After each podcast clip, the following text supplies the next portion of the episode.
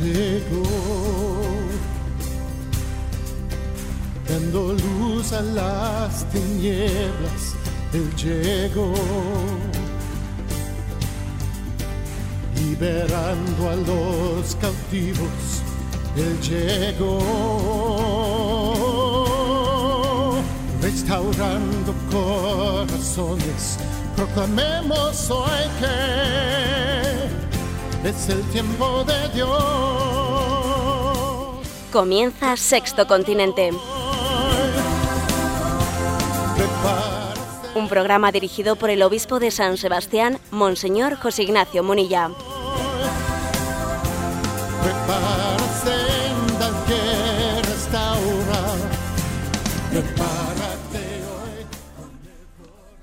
Un cordial saludo a todos los oyentes de Radio María un día más con la gracia del Señor. Iniciamos esta semana, en este lunes, después del Día de la Santísima Trinidad, con este programa de Sexto Continente que realizamos los lunes de 8 o 9 de la mañana. En él queremos coger el pulso a las redes sociales, queremos coger el pulso a esa presencia del Espíritu Santo que también está en el sexto continente, en lo que a través de Internet y a través de las redes sociales se va percibiendo, como si de una revista de prensa se tratase. Tenemos todavía el eco de la solemnidad de ayer, Domingo de la Santísima Trinidad, un día en el que rezamos por los que siempre rezan por nosotros. Sé que muchos de los oyentes de este programa también eh, tienen, o están entre, entre esta familia del sexto continente, eh, muchas almas contemplativas. Aunque su utilización de las redes sociales, pues porque así, así también tiene que ser eh, de una manera adecuada a su vocación contemplativa, aunque la utilización de las redes sociales y de, Internet pues sea muy parca o, o podríamos decir que muy austera, sé que existen muchos de ellos que también escuchan este programa y que participan de una manera austera, discreta en ese continente digital. Bueno, pues sin más, damos gracias a Dios porque existan vocaciones como esas, porque algunos hayan sido llamados a olvidarse de sí mismos y hacer de su preocupación la oración por todos y cada uno de nosotros, por todos los miembros de la Iglesia, por todos los hijos de la humanidad llamados a, formar parte de ese cuerpo místico de Cristo que es, que es la Iglesia. Y sin más, vamos a adentrarnos exponiendo las preguntas que hemos seleccionado en el día de hoy. Adelante desde el estudio. Un oyente nos plantea, aunque ya trató usted el tema en el programa anterior, me atrevo a volver a preguntarle lo siguiente. Se trata de saber si Dios castiga o no, porque unos se empeñan en recordar que Dios no puede castigar, ya que Dios es amor y por tanto no puede castigar, mientras otros afirman lo contrario y refuerzan sus argumentos en la misma Biblia, en la tradición de la Iglesia e incluso en los documentos pontificios, es decir, en el magisterio. ¿Podría usted deshacer el debate mm, diciéndonos claramente cuál es la fe de la Iglesia en esta materia? Bueno, a ver, yo ya abordé este, esta pregunta a raíz de, de la pregunta de un oyente que estaba, además, lo presentaba de una manera, digamos, personal, existencial, porque tenía ¿no? algunos acontecimientos en su, en su vida dolorosos y decía ella que su, que su acompañante espiritual le había dicho quítese de la cabeza ese aspecto de que eso le haya ocurrido porque si es un castigo de Dios, ¿no? Y yo la verdad es que le corroboré, ¿no? Pues ese consejo de su, de su acompañante o director espiritual. Aunque también, ¿no? Pues también le dije que no, no cabe decir, ¿eh? pues con la, con la palabra de Dios en la mano, a ver, no, no existe eh, el concepto castigo divino. Bueno, Ahora mm, yo he visto que aquella pregunta, etcétera, pues eh, y mi respuesta ha generado muchos comentarios, correos y bueno, mm, voy a intentar dar una respuesta ya un poco más, digamos, expuesta eh, de una manera más ordenada, sin hacer referencia exclusivamente a la pregunta de, de, un oyente que habla desde una situación existencial, ¿no? Sino voy a intentar dar una respuesta, pues, un poco más expositiva, ¿no? Sobre la doctrina social. A ver, ¿qué, ¿Qué pensamos, qué dice nuestra fe católica con respecto al concepto castigo, castigo divino? Vamos a ver, en primer lugar hay que distinguir entre lo que se entiende el castigo eterno y el castigo temporal. Por el castigo eterno, pues entendemos lo que dice Mateo 26, ¿eh? y Dios da, en, ese momento del juicio final dará un castigo definitivo a los malvados, castigo eterno de la condenación. Eso está recogido explícitamente en Mateo 26, en la Sagrada Escritura, y, y esto no es en absoluto incompatible con que Dios es amor. Decir que Dios es amor y por lo tanto no puede castigar, luego no puede existir la condenación eterna, no puede existir el castigo eterno, a ver, eso es eh, contraponer los conceptos de una manera infantil. En Dios la justicia y la misericordia no son dos cosas, sino en Dios se funden, son una sola cosa. En Dios verdad y amor eh, hay una plena confluencia. Nosotros solemos oponer justicia y misericordia, verdad y amor. No, no, en Dios todo está eh, unificado. Quizás, ¿no? Pues, como esto es un misterio que no supera, hay que decir que para poderlo entender tenemos que asomarnos un poco en el corazón de Dios. Me atrevo a hacer el siguiente comentario, ¿eh? para intentar ayudar un poco la comprensión. La sentencia condenatoria de Dios a un hombre malvado, ¿eh? que es conforme a justicia, es tremendamente dolorosa para el mismo Dios, porque se trata de la condenación de alguien al que Dios ama. O sea, Dios no deja de amar a una persona que se ha condenado y que ha sido condenada por Dios, porque podemos decir, se ha condenado y Dios le ha condenado. Las dos cosas son verdad. Él se ha condenado y también es verdad que Dios le ha condenado.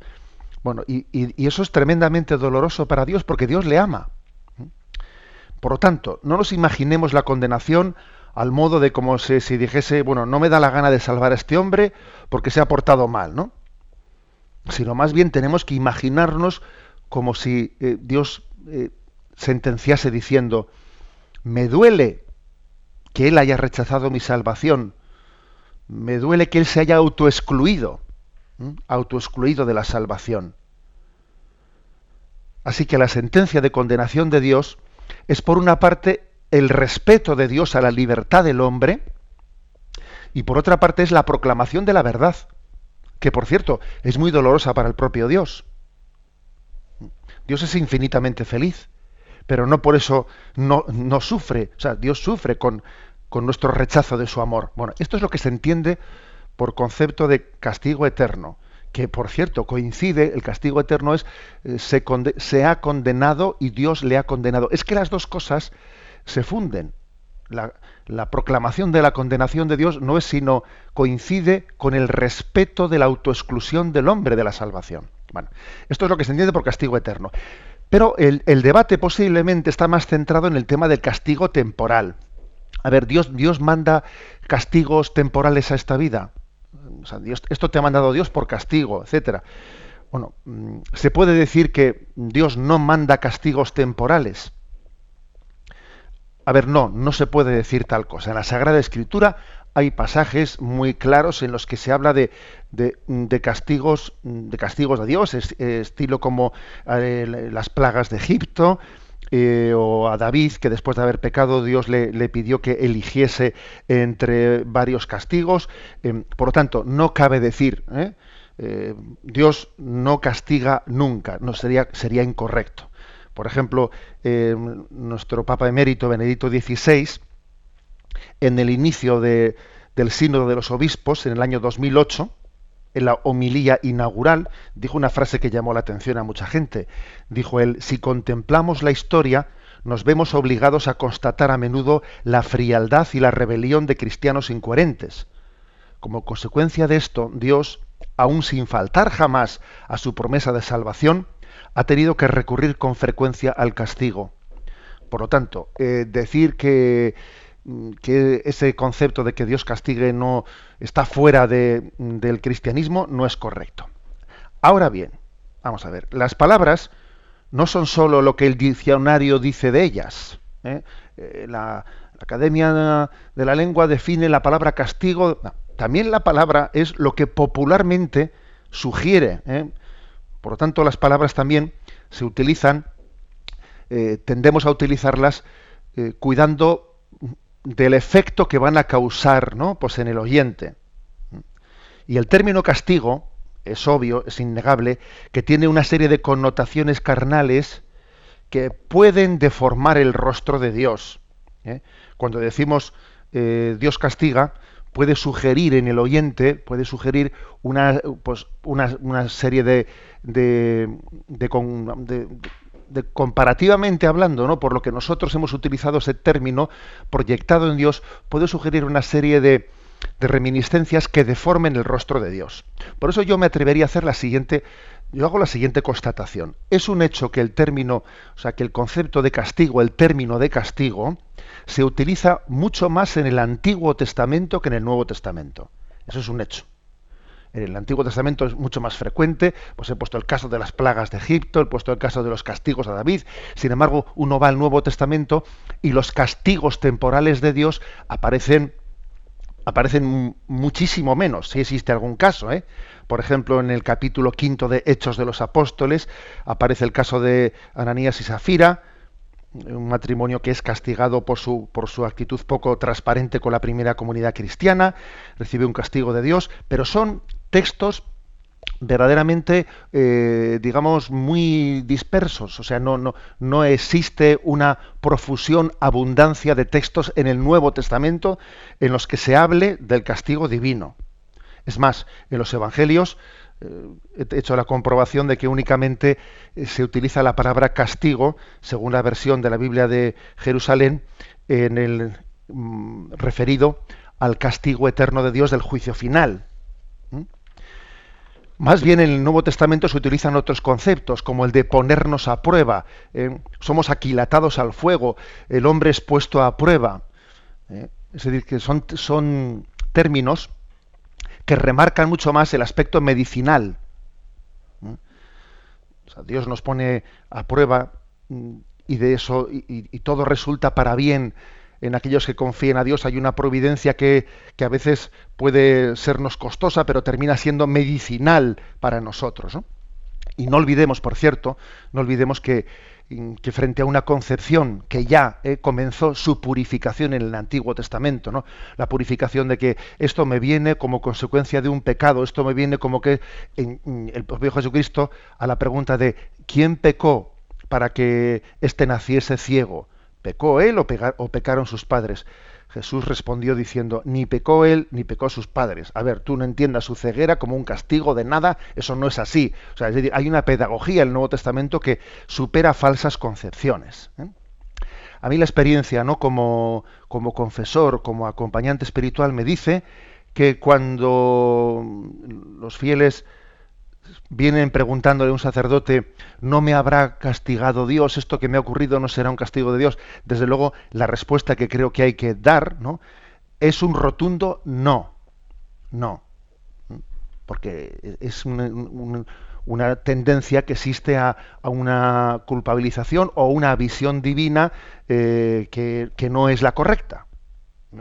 A ver si Dios se ha enfadado y me ha mandado esto, este hijo me ha nacido con una enfermedad, ¿no será esto un castigo por no sé qué? Por Dios, quitémonos eso de la cabeza, ¿no?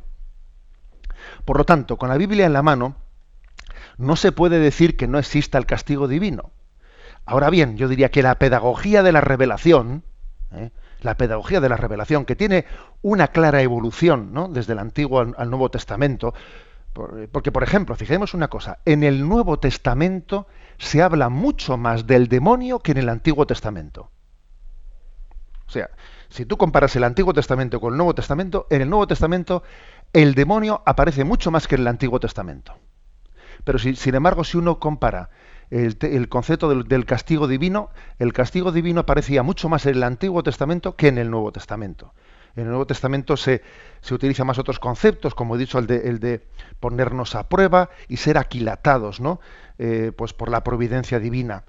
Yo me diría, por tanto, que la pedagogía de la revelación nos enseña no a excluir el término ¿eh? del castigo divino, como lo prueban las palabras de Benedicto XVI que he leído, ¿no? pero sí a recurrir a otros términos que son mejor entendidos. Que en el fondo es es decir, resignémonos a aceptar la voluntad de Dios. ¿eh? O sea, que quizás este, este término es mucho más, ¿eh? yo diría, correcto, mucho más apropiado, eh, el de la resignación de la, de la, voluntad de Dios, incluso cuando nos es muy costosa. acoger las pruebas que Dios nos envía. Bueno, por lo tanto, no sé si habría ayudado algo, no habría ayudado en, la, en este debate que se ha suscitado ¿no? en las redes sociales a este respecto, pero bueno, es lo que el Señor me ha, me ha sugerido. Adelante con la siguiente pregunta. Toribio desde Valencia pregunta, con respecto a la entrevista que el Papa Francisco concedió a la vanguardia de Barcelona, me ha llamado la atención que el Santo Padre haya abordado el tema del derecho a la autodeterminación y lo haya hecho con las siguientes palabras. La secesión de una nación hay que tomarla con muchas pinzas. ¿Podría hacer usted un breve análisis sobre estas palabras del Santo Padre? Bueno, me imagino que los oyentes estarán, eh, estarán al tanto de que ha habido una entrevista concedida por el Papa a un periodista que ha sido publicada en La Vanguardia. Y por cierto, que ayer en, en Canal 4 a las 11 de la noche se emitió esa entrevista eh, realizada en el Vaticano al día siguiente del encuentro del Papa, el encuentro por la paz que tuvo lugar en el Vaticano. Y bueno, pues ha sido fue emitida ayer, ¿no? Verdaderamente interesante. Bueno, qué gran, eh, yo creo que el Papa ha hecho una gran aportación una gran aportación a un tema que es una patata caliente. Es una patata caliente el tema de cómo iluminar desde el punto de vista de la doctrina social el tema de la reivindicación de la autodeterminación, del derecho a independizarse. Eso es una patata caliente, ¿no? Estoy convencido de que el Papa constató en la reciente visita a Límina la preocupación de los obispos, él, lo dijo eh, en un momento determinado, el Santo Padre dijo que había constatado que, muchos grupos de obispos españoles pues habían manifestado su preocupación por la desmembración posible o el riesgo de ruptura que podía existir en España. Y bueno, habían manifestado ante el Papa su preocupación de cómo iluminamos esto, cómo decimos una palabra que ilumine un tema tan delicado, ¿no? Por eso yo diría que en primer lugar el Papa ha sido muy valiente hablando de esto, abordando esta cuestión. Y además lo ha hecho ni más ni menos en una entrevista que ha sido publicada en La Vanguardia, en un diálogo en Cataluña. Y ha respondido a una pregunta sobre si le preocupa el conflicto entre Cataluña y España, o sea que no podía haber sido más claro. Creo que ha hecho una gran, un gran servicio el Santo Padre pues a, a toda la Iglesia, a la Iglesia en España, pues abordando esta cuestión ya soy consciente de que es una entrevista, o sea, no tiene un, rango magisterial, no, es una encíclica, no es una... ¿eh? Soy consciente, pero bueno, también todos nos podemos imaginar que, este, que, el Papa no ha improvisado y que siendo un tema tan delicado, pues ha sido objeto de reflexión, de consulta, eh, pues para que se examine la doctrina social, o sea que el Papa al responder lo que ha respondido está marcando ¿eh? Tendencias, obviamente, para que entendamos cuál es la doctrina social de la Iglesia y cómo tenemos que entenderla, ¿no? y aplicarla en este caso, en este caso concreto. Eh, creo que además su, respuesta, que ahora vamos a leerla, su respuesta eh, ha ayudado a entender mejor la doctrina de la Iglesia, porque es que hay que reconocer que en la doctrina social de la Iglesia existe o existía, ¿no? Pues una cierta falta de concreción sobre cómo se aplica el derecho de autodeterminación. ¿eh? La doctrina social de la Iglesia reconoce el derecho a la autodeterminación de los pueblos. Pero claro, no concreta, no concreta, no entra en detalles de cuándo ese derecho de autodeterminación pues es prudente aplicarlo o no es prudente aplicarlo. Y de hecho, pues Juan Pablo II, que eh, defendió ante la ONU el derecho a la autodeterminación de los pueblos, pues luego, en casos concretos, eh, pues hizo aplicaciones diferentes de ese, principio. Por ejemplo, Juan Pablo II apoyó la, independencia, la autodeterminación de los países de la antigua Unión Soviética, Ucrania, etcétera, pero sin embargo Juan Pablo II se manifestó claramente en contra del intento de, de secesión de independencia del norte de Italia, de la Padania, etcétera, ¿no? Entonces la pregunta es, bueno, ¿y, eh, ¿y esto no es una contradicción? Que si la doctrina social de la Iglesia em, habla del derecho de la autodeterminación de los pueblos, eh, se diga en este caso sí, en el de Ucrania, y en este caso no, del norte de Italia. ¿eh? Bueno, pues, pues no, no, no es contradictorio. Lo que ocurre es que obviamente el principio hay que, hay que aplicarlo según unos criterios. Y esto es lo que el Papa ha hecho, aplicar unos criterios en este caso concreto. ¿no? Lo que el Papa ha respondido ha sido lo siguiente. Leo la respuesta, que es corta le preocupa el conflicto eh, entre Cataluña y España y, él responde, toda división me preocupa. hay independencia por emancipación y hay independencia por secesión. Las independencias por emancipación, por ejemplo, son las americanas, que se emanciparon de los estados europeos.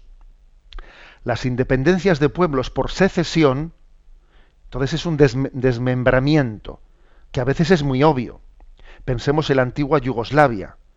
Obviamente hay pueblos con culturas tan diversas que ni con colas se podían pegar. El caso yugoslavo es muy claro.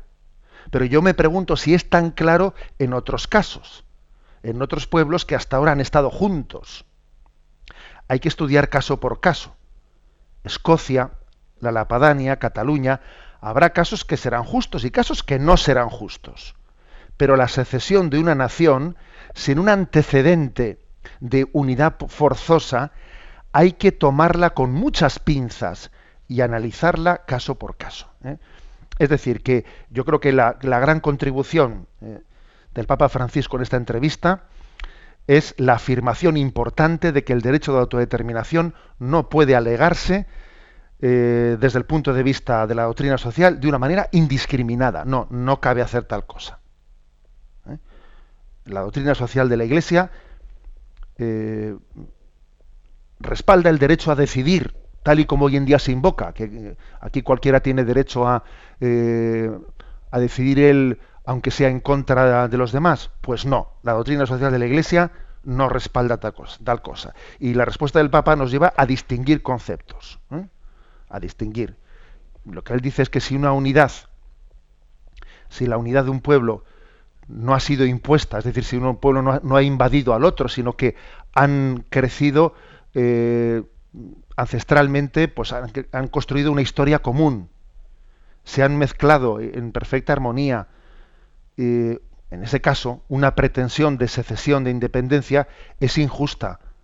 ¿Por qué? Pues porque es dramática, porque violenta una parte de la población que tiene que elegir quedarse a un lado de la frontera o al otro lado de la frontera. Es como si se le dijese, elija usted, voy a construir aquí una zanja, voy a construir un muro. Usted tiene que, que, decidir en, qué, en cuál de los dos lados se queda. ¿no? Es obligar a la, a la población a tener que hacer una fractura pues que siempre es dramática. ¿eh? Bueno, en ese caso, eh, cuando cuando históricamente no pues se, ha convivido y se ha formado una cultura una cultura conjuntamente y las familias están todas mezcladas etcétera etcétera ese principio de secesión no, no es aplicable desde el punto de vista de la doctrina social de la Iglesia. Es injusto es lo que dice el Papa ¿eh? otra cosa es la autodeterminación de los países colonizados. Pues que obviamente fueron colonizados y la Guinea la Guinea tenía perfecto derecho a, eh, independizarse de España. ¿eh? Faltaría más, ¿no? O, la autodeterminación de los países que han sido artificialmente formados. Después de la caída de la Primera Guerra Mundial del Imperio Austrohúngaro, etcétera, pues se formaron artificialmente, ¿no? Pues muchos, muchos países que, claro, que después se, se, ha, observado que eran insostenibles, tal caso de Yugoslavia, etcétera, etcétera, ¿no? O sea, porque ha sido, han sido unidades forzosas hechas, eh, decididas en una, en un, en un salón, ¿no? En un despacho. Y obviamente existe el derecho, ¿no? Pues a, la secesión en esos casos, ¿no? Pero, mm, por lo tanto, lo que el Papa viene a decir, en el caso de los pueblos que han crecido juntos y cuya unidad no ha sido impuesta, sino que ha sido una, una unidad natural, la secesión, dice el Papa, hay que tomarla con muchas pinzas es verdad que el Papa utiliza una expresión coloquial. ¿Qué significa la palabra con muchas pinzas? Pues quiere decir con mucha prevención. ¿eh? Con mucha prevención. Y hay que estudiar caso por caso concretamente. ¿eh? O sea, estudiar su historia, estudiar para que desde el punto de vista de la doctrina social de la Iglesia se emita un juicio para ver si eso si ese caso es moral o es, o es un caso inmoral. El Papa utiliza la palabra justo o injusto. ¿eh? Pero insisto, me parece que la aportación más importante que hace el Papa en esta respuesta es explicar que el derecho de autodeterminación, según la doctrina social de la Iglesia, no puede alegarse desde el punto de vista moral de una manera indiscriminada. No, indiscriminadamente no puede utilizarse. Hay que analizar eh, el caso concreto. Bueno, ya perdonaréis que hoy hemos, hemos, elegido algunos temas que son así de mucho calado y me estoy alargando en las respuestas. Aunque sea brevemente, damos paso a una última pregunta. Adelante.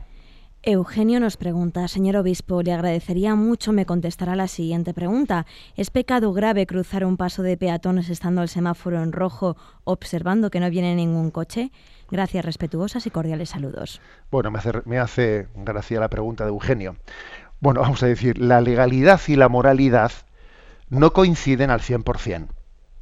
¿Mm? O sea, legalidad y moralidad claro que tienen que tener mucha relación entre ellos. Es que si la legalidad no tiene que ver nada con la moralidad, menuda, ¿eh? menuda legislación estamos construyendo. Pero no coinciden al 100%. ¿eh? Eh, la prueba es que, por desgracia, por desgracia, existen cosas que son legales, pero no, pero son inmorales. Son inmorales. Hay cosas que son legales, pero son inmorales. Y hay cosas que, no son legales, pero que tampoco son inmorales. ¿no?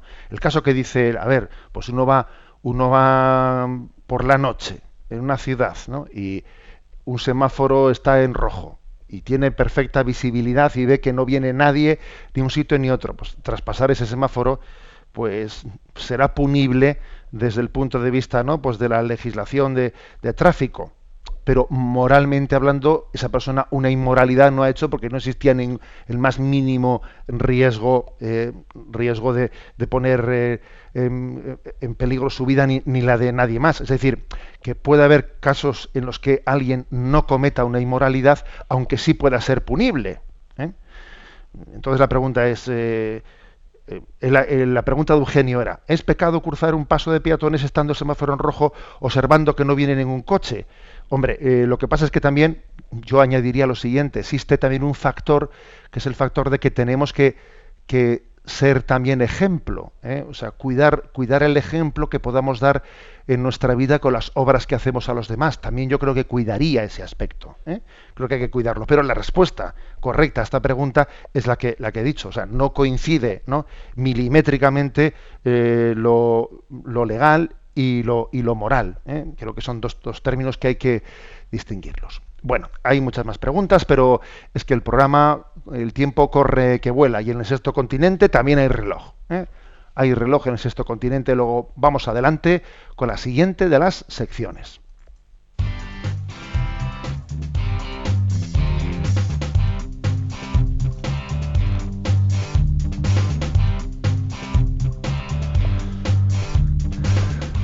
Repasando las redes.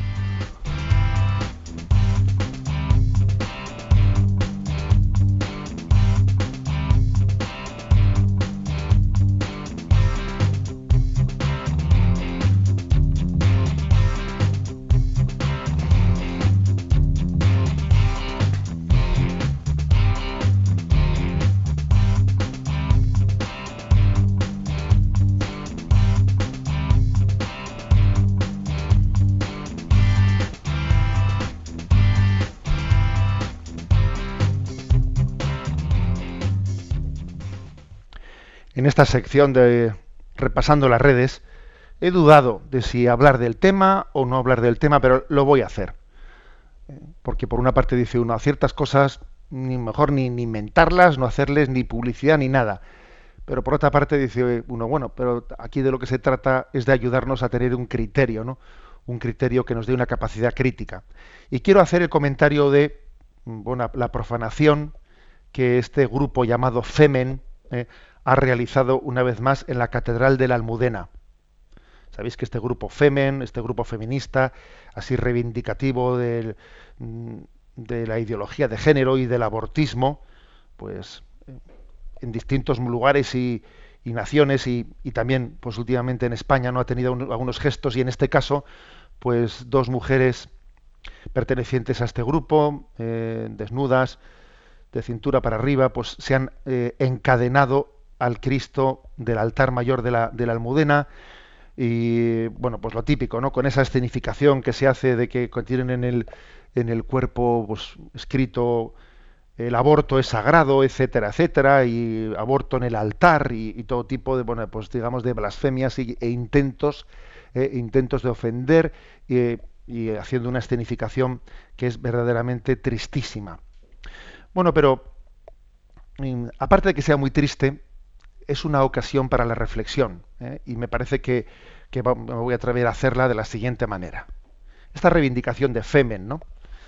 El aborto es sagrado. Me ha llamado la atención que en un libro publicado ¿no? recientemente eh, por la editorial Estela Maris, que tiene como título Aborto Cero, en el cual también pues, un servidor pues, colabora con la carta pastoral, con la publicación de la carta pastoral sobre el aborto, hay una introducción en el libro de la ex política eh, María Sangil, que dice una cosa que la he subrayado y me ha gustado mucho y creo que es la mejor de las respuestas que se puede dar ¿no? a este pues a ese atropello de decir el aborto es sagrado. Dice María Sangil que para que el aborto sea sagrado, el ser humano tiene que dejar de serlo. Luego continúo leyendo ¿eh? lo que dice lo que dice ahí en esa frase María Sangil. Para que el aborto sea sagrado, el ser humano tiene que dejar de serlo. Claro, es así. El aborto es sagrado, claro, pues el aborto será sagrado, entre comillas, si el ser humano deja de ser sagrado. Entonces nos podemos utilizar unos a otros, entonces nos podemos esclavizar, ¿no? Y dice en esta cita, ¿no? Termina diciendo, para que el aborto sea sagrado, el ser humano tiene que dejar de serlo y convertirse en cualquier cosa. Por ejemplo, un ser, un ser vivo pero no humano como en aquella famosa frase de Aido, ¿no? de la ministra Aido en la cadena Ser, cuando dijo, oh no, claro, es que un feto, un feto por supuesto que será un ser vivo, pero no es un ser humano. Y se colmó de gloria, ¿no? Con esa frase, ¿no? Claro, es que entonces, para precisamente, para precisamente proclamar que el aborto es un derecho, y que yo tengo un derecho sagrado, ¿no? entre comillas, ¿no? a poder abortar. Entonces, ¿qué es lo que hacemos para quitarle la dimensión sagrada a la vida humana? Y decir que es un ser vivo, pero no humano. ¿Mm? Ha parecido verdaderamente intuitiva esta reflexión de María Sangil y me parece que es la mejor respuesta que se le puede dar ¿no? a esa reivindicación de Femen. Para que el aborto sea, vuelvo a leer la frase, ¿eh? para que el aborto sea sagrado, el ser humano tiene que dejar de serlo y convertirse en, una, en cualquier cosa, por ejemplo, un ser vivo pero no humano. Entonces yo a este grupo de Femen me atrevería a decirle lo siguiente. Oiga, ¿por qué no se encadenan ustedes, o por qué no dicen nada ustedes sobre la utilización de la mujer en la pornografía? ¿Por qué no dicen nada? ¿Por qué no se encadenan ustedes eh, en la puerta de una de, una revista, de una empresa de revistas eh, pornográficas o de productoras de pornografía. Es que no tiene nada, eso no ofende al feminismo, no ofende a la dignidad de la mujer. Eso, no tiene ustedes nada que decir al respecto. Es curioso, ¿eh? Curioso eh, las supuestas defensoras de la, de la feminidad, eh, cómo se sienten ofendidas por una cosa y cómo no se sienten ofendidas por otra. Entre otras cosas, que me disculpen, eh, este, este, grupo de Femen, cuando ustedes mm, defienden el aborto, no sé si son conscientes de que defienden en que algunas mujercitas también, porque por lo menos el 50% de los abortados serán también del sexo femenino.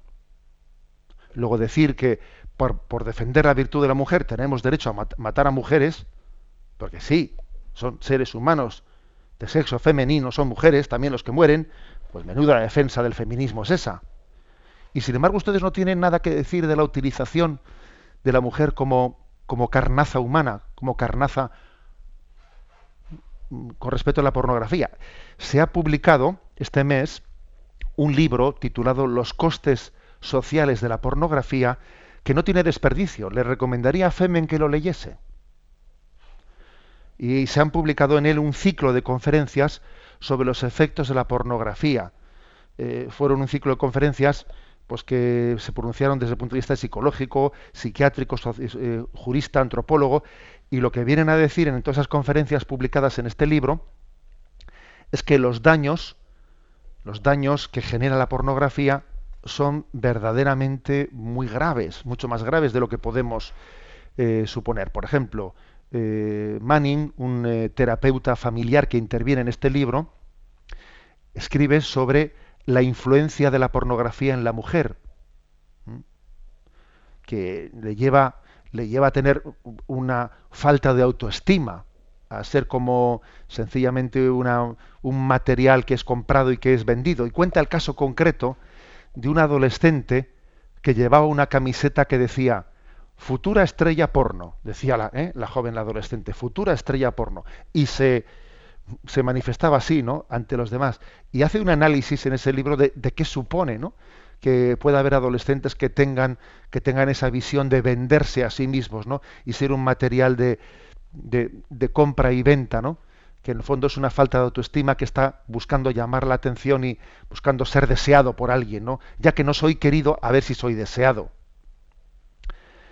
Y, dice no pues eh, este terapeuta familiar que fruto de esto los, las adolescentes cada vez toleran más abusos emocionales abusos físicos y sexuales en sus citas cada vez los toleran más y los toleran como fruto de, lo que es la, pornografía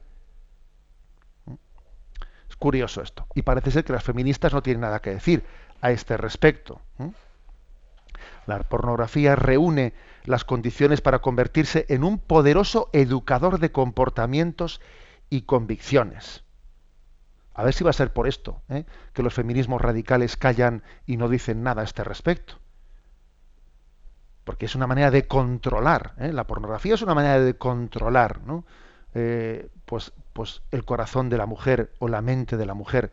Dice este, en este libro, leo literalmente, la plasticidad de la imagen combinada con la especial vulnerabilidad del cerebro en momentos de excitación mental y los mecanismos de recompensa fácil que ofrece la pornografía, hacen de ella, de la pornografía, un instrumento efic eficacísimo para el control, para la manipulación.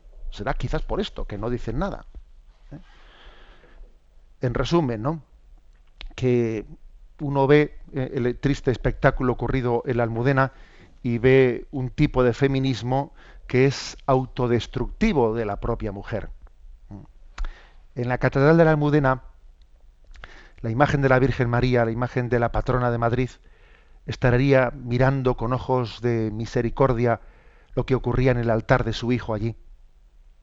Estaría mirando el corazón de quienes allí se encadenaban, porque ella, como Madre de Misericordia, les conoce, y estaría diciendo, perdónales porque no saben lo que hacen. Seguro que María era intercesora en ese, en ese momento. Y María estaría rogando por la dignidad de la mujer, por la estaría siendo reivindicadora de la verdadera feminidad. La verdad es que en ella tenemos, ¿no? Lo que es la imagen y el reflejo, sin duda alguna, en ella lo tenemos de la dignidad de la mujer.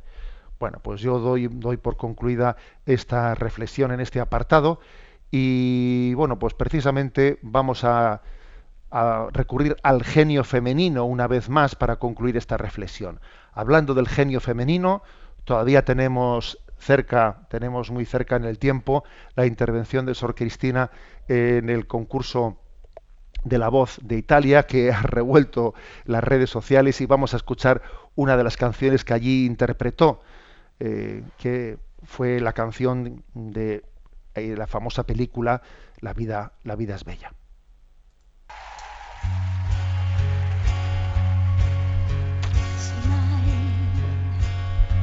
Without a reason why, love. as if you were a child. Smile, no matter what I tell you. Don't listen to a word I say, cause life is beautiful to me. Tears,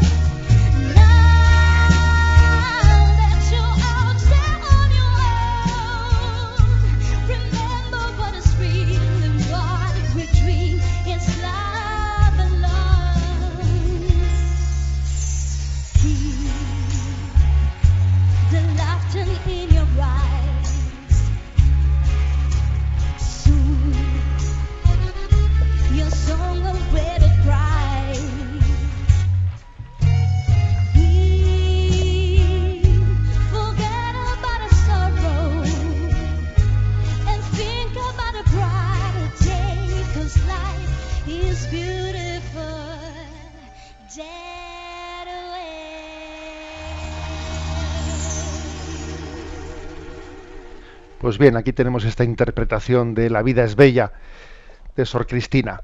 Vamos adelante en este programa del sexto continente. Seguimos navegando.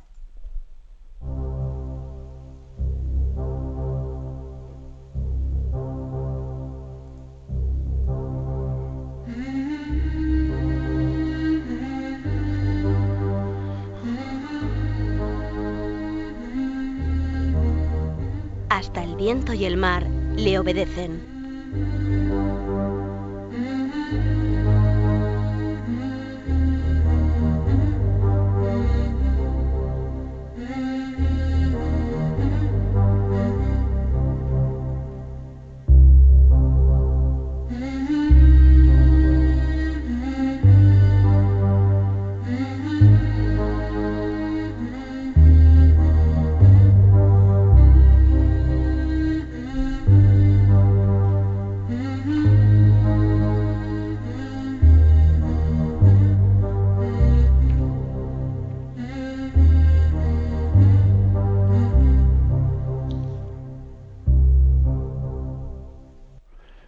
Este, en esta sección vamos a hacer una referencia a lo que el mundo está viviendo en este momento en torno a los mundiales de fútbol de Río de Janeiro.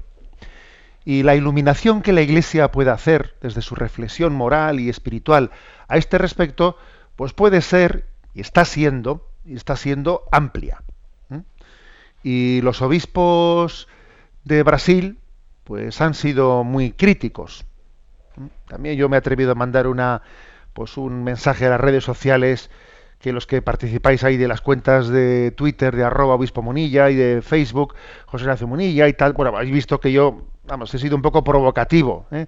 he sido un poco provocativo y, puse la noche del, del inicio del inicio de, del mundial, puse esa frase que decía, ya no se dice pan y circo, sino pizza y fútbol. ¿Eh? Bueno, fui un poco así pinchón mandando ese mensaje, ¿no? Y los obispos brasileños también han sido muy críticos.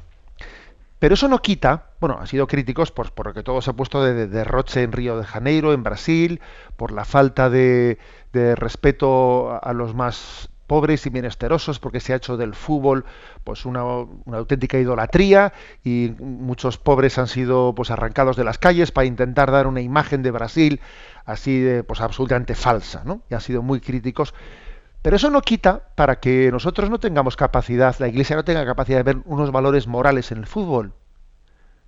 Y precisamente en la entrevista que ayer emitía, pues el Canal 4 al Papa, esta entrevista concedida a ese periodista Ciberman, pues el Papa decía que la presidenta de Brasil le había llamado, lo contaba el Papa en la entrevista, ¿eh? que le había pedido si podía mandar un mensaje pues al mundo entero sobre los valores morales y éticos del deporte, y el Papa pues, le, ha dicho que sí, o sea, y, ha enviado este vídeo que ha sido emitido en Brasil y, en muchas partes del mundo, en el que el Papa ha mandado una, un saludo con las referencias éticas positivas que tiene el fútbol y el deporte. Luego la Iglesia hace las dos cosas. ¿eh? Eh, señala los valores positivos del deporte, pero al mismo tiempo también subraya eh, los riesgos de la idolatría del fútbol. ¿Es contradictorio? No, no es contradictorio en absoluto. Es hacer las dos cosas. Obviamente al Papa, que tiene pues ese cargo de representación institucional y ser el padre de todos, pues igual le tocará, ¿eh? es más propio que a él le toque subrayar los aspectos positivos. Luego, pues para eso está la conferencia episcopal brasileña, para eso estamos otros que no, pues no tenemos tanta responsabilidad que nos podemos permitir después pues colocar el rejón o la banderilla. ¿eh? Pero las dos cosas son verdad. ¿eh? Uno tiene que, cuando ve una botella, tiene que analizar que está medio llena, y pero también hacer la crítica de por qué está medio vacía. Las dos cosas forman parte del juicio, del juicio moral de la Iglesia. ¿Qué es lo que el Papa ha dicho en el vídeo mensaje que ha enviado a Brasil con motivo ¿eh? de la Copa Mundial del Fútbol o de los mundiales? Lo leo porque es, no es muy largo. Queridos amigos, con mucha, con gran alegría me dirijo a ustedes, los aficionados al fútbol, al comenzar la Copa del año 2014 en Brasil. Deseo enviarles un afectuoso saludo a los organizadores y a los participantes, a todos los atletas y seguidores, así como a los espectadores que en los estadios o a través de la televisión, la radio e Internet participan en este evento que supera las fronteras lingüísticas, culturales y nacionales. Mi esperanza es que además de una fiesta del deporte, este mundial se pueda transformar en una fiesta de la solidaridad entre los pueblos. Esto supone, sin embargo, que los partidos de fútbol sean considerados por lo que son esencialmente, un juego y al mismo tiempo una oportunidad para el diálogo, el entendimiento, de mutuo enriquecimiento humano. El deporte no es sólo una forma de entretenimiento, sino también, y sobre todo, diría yo, una herramienta para comunicar los valores que promueven el bien de la persona humana y ayudan a construir una sociedad más pacífica y fraterna. Pensemos en la lealtad, la perseverancia, la amistad, el compartir, la solidaridad.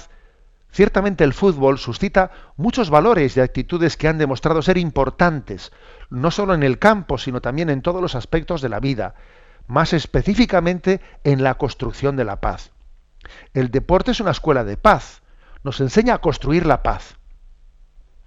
En este sentido me gustaría destacar tres lecciones de la práctica deportiva, tres actitudes esenciales al favor de la causa de la paz. La necesidad de entrenarse, el juego limpio y el respeto ante los adversarios. En primer lugar, el deporte nos enseña que para ganar hay que entrenarse. Podemos ver en esta práctica deportiva una metáfora de la vida. En la vida hay que luchar, entrenarse, esforzarse para lograr resultados significativos. El espíritu deportivo nos remite de esta manera a una imagen de los sacrificios necesarios para crecer en las virtudes que construyen el carácter de una persona. Si para mejorar a una persona es necesario un entrenamiento intenso y continuo, un mayor compromiso, deberá ser invertido para ello el diálogo y a la paz entre los individuos y los pueblos mejores. Es necesario entrenarse mucho. El fútbol puede y debe ser una escuela para la formación de una cultura del encuentro que conduzca a la armonía y a la paz entre los pueblos. Y aquí nos hallará una segunda lección deportiva. Aprendamos lo, lo que el juego limpio en el fútbol nos puede enseñar. Para jugar en equipo hay que pensar en primer lugar en el bien del grupo, no únicamente en mi propio bien. Para ganar hay que superar el individualismo, el egoísmo, todas las formas de racismo, de intolerancia y de instrumentalización de la persona humana. Por tanto, ser individualistas en el fútbol es un obstáculo para el éxito. Pero si somos individualistas en la vida, ignorando a las personas que nos rodean, sale perjudicada toda la sociedad. La última lección útil que nos da el deporte para la consecución de la paz es el deber de respetar al adversario. El secreto de la victoria sobre el campo y también en la vida está en saber respetar al compañero de equipo, así como también al adversario. Nadie gana solo, ni en el campo ni en la vida. Que nadie quede aislado o se sienta excluido. Y si bien es cierto que al final de esta Copa del Mundo solo un equipo nacional va a levantar la copa como ganador, aprendiendo las lecciones que nos enseña el deporte, todos seremos ganadores, fortaleciendo los lazos que nos unen. Queridos amigos, gracias por la oportunidad de poder dirigir estas palabras a ustedes.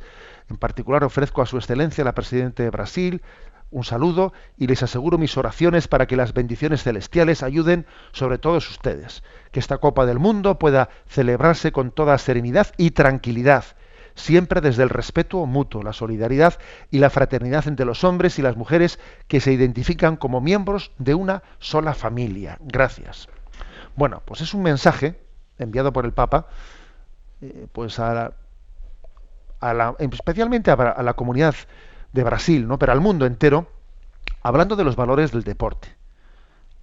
El Papa habla del deber ser, o sea, de, de cuál es el modelo, el modelo deportivo que puede ayudar, ¿no? ayudar a la humanidad a, crear lazos de fraternidad. Cuando dice que el deporte es una escuela de paz, para construir paz es un gran reto. ¿eh?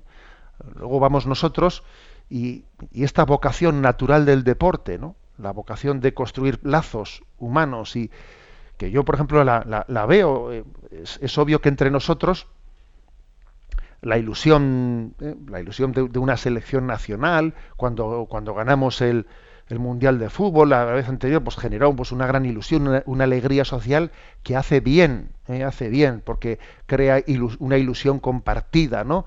Es un bien social. ¿eh? el que uno sepa también distraerse pues en, en aspectos que sean sanos es pues bueno también lo veo como obispo de San Sebastián uno ve la, la Real Sociedad y ve que encima ahora ha subido a primera el equipo de Leibar y eso pues genera una gran alegría. Y, y, es un factor de cohesión de una sociedad que por otra parte tiene demasiadas cosas que le dividen eh, y una sociedad muy demasiado dividida por la política, etcétera, pues, pues el, el fútbol aporta un factor de cohesión que hace que unos y otras con ideologías distintas pues tengan un aspecto de sana confluencia en algo, ¿no? Yo lo veo por la propia diócesis que hace bien, ¿eh? hace bien el fútbol. Y creo que es lo que el Papa insiste y hace una metáfora del fútbol diciendo, bueno, pues mira, igual que en el fútbol es importante entrenarse, también en la vida uno tiene que esforzarse en vivir las virtudes. Igual que en el fútbol uno no puede ser individualista, pues así también eh, en la vida eh, el bien común se construye entre todos. O sea, hace una metáfora importante, ¿no? Pero seamos también, seamos también sinceros hablando de los, de los peligros del fútbol, porque a veces cuando la competitividad ¿no? pues llega, lleva al máximo, al máximo, se convierte en una, en una idolatría. ¿eh? Y entonces la clave está en en el triunfo y el que no ha triunfado pues es un perdedor y entonces pues eso acaba siendo una, una en vez de una escuela de paz acaba siendo pues todo lo contrario y cuando además se mezcla la idolatría del dinero y, ocurre pues lo que lo que ha ocurrido no lo que ha ocurrido que por cierto no eh, me voy a permitir hacer un comentario un comentario así un poco jocoso. Pues ese e, ese revés tan grande no ese revés tan grande que ha tenido la Roja, el equipo nacional en su estreno en el Mundial, pues yo pienso que en vez de ¿cómo, cómo debemos de acogerlo moralmente, pues en vez de sentirnos sencillamente, no, pues eh, contrariados, decepcionados, nos debería de ayudar, nos debería de ayudar para hacer una reflexión ética que fuese diciendo, no habremos hecho una idolatría del fútbol, hemos hecho una idolatría tenemos que hacer algo de autocrítica eh, a esos 720.000 euros que se ofrecían como prima para ganar, eh, para ganar el mundial.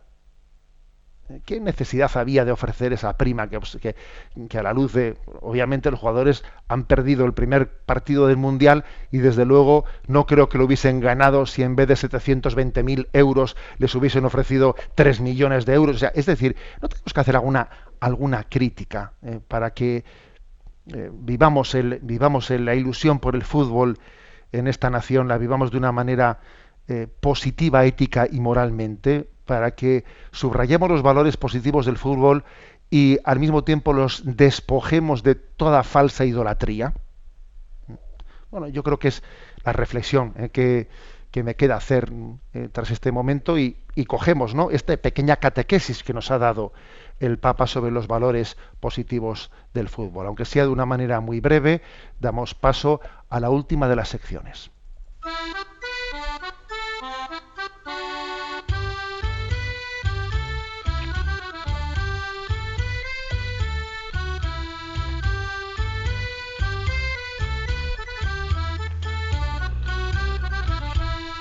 Una gota en el océano.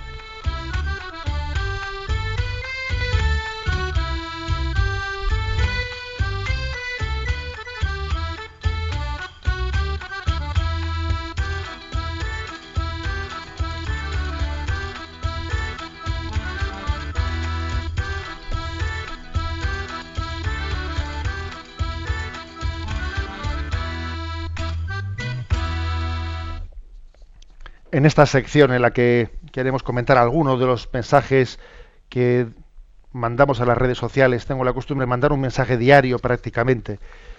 Pues elijo el siguiente, el enviado esta semana. El Evangelio no dice concéntrate en ti mismo, sino más bien lo contrario. Olvídate de ti mismo y mira a Jesús. ¿Qué he querido manifestar ¿no? con este mensaje enviado a las redes? He querido subrayar lo que es específico de la espiritualidad cristiana. Porque quizás hoy en día, eh, en esta tendencia de la nueva era, etcétera, en la que hay pues una, una visión eh, en la que se ha cogido, ¿no? Pues del orientalismo, de las, de las filosofías orientales, se ha subrayado especialmente pues un tipo de filosofía pues muy, muy ligada pues al zen, al yoga, etcétera, que, en la que se subraya el concentrarse uno en sí mismo. Por supuesto que también el, la tradición cristiana tiene valores como el de conócete a ti mismo, etcétera. eso forma parte de la tradición cristiana, del conocerse a sí mismo. Pero el subrayado del Evangelio no está ahí.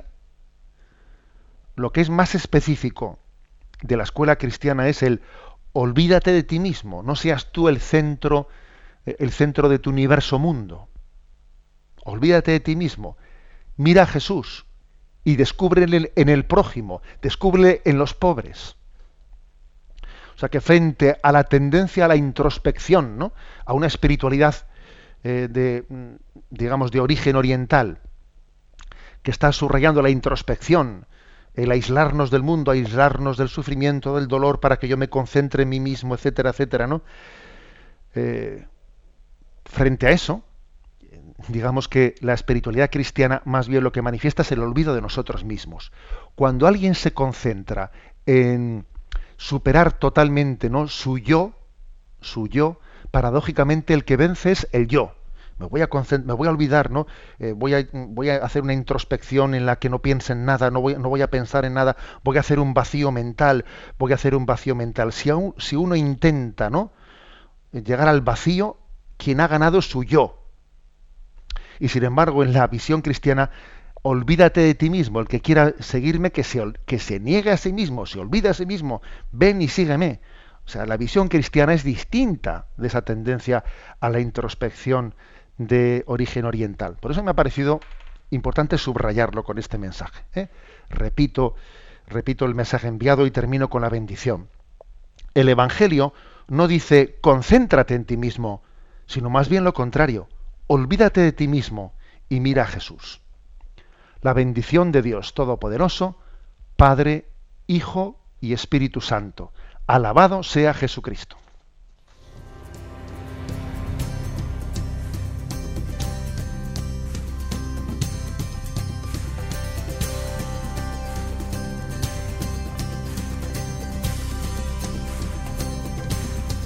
Él llegó, dando luz a las tinieblas, Él llegó, liberando a los cautivos, Él llegó, restaurando corazones, proclamemos hoy que es el tiempo de Dios. Prepara hoy. Han escuchado Sexto Continente con el obispo de San Sebastián, Monseñor José Ignacio Munilla.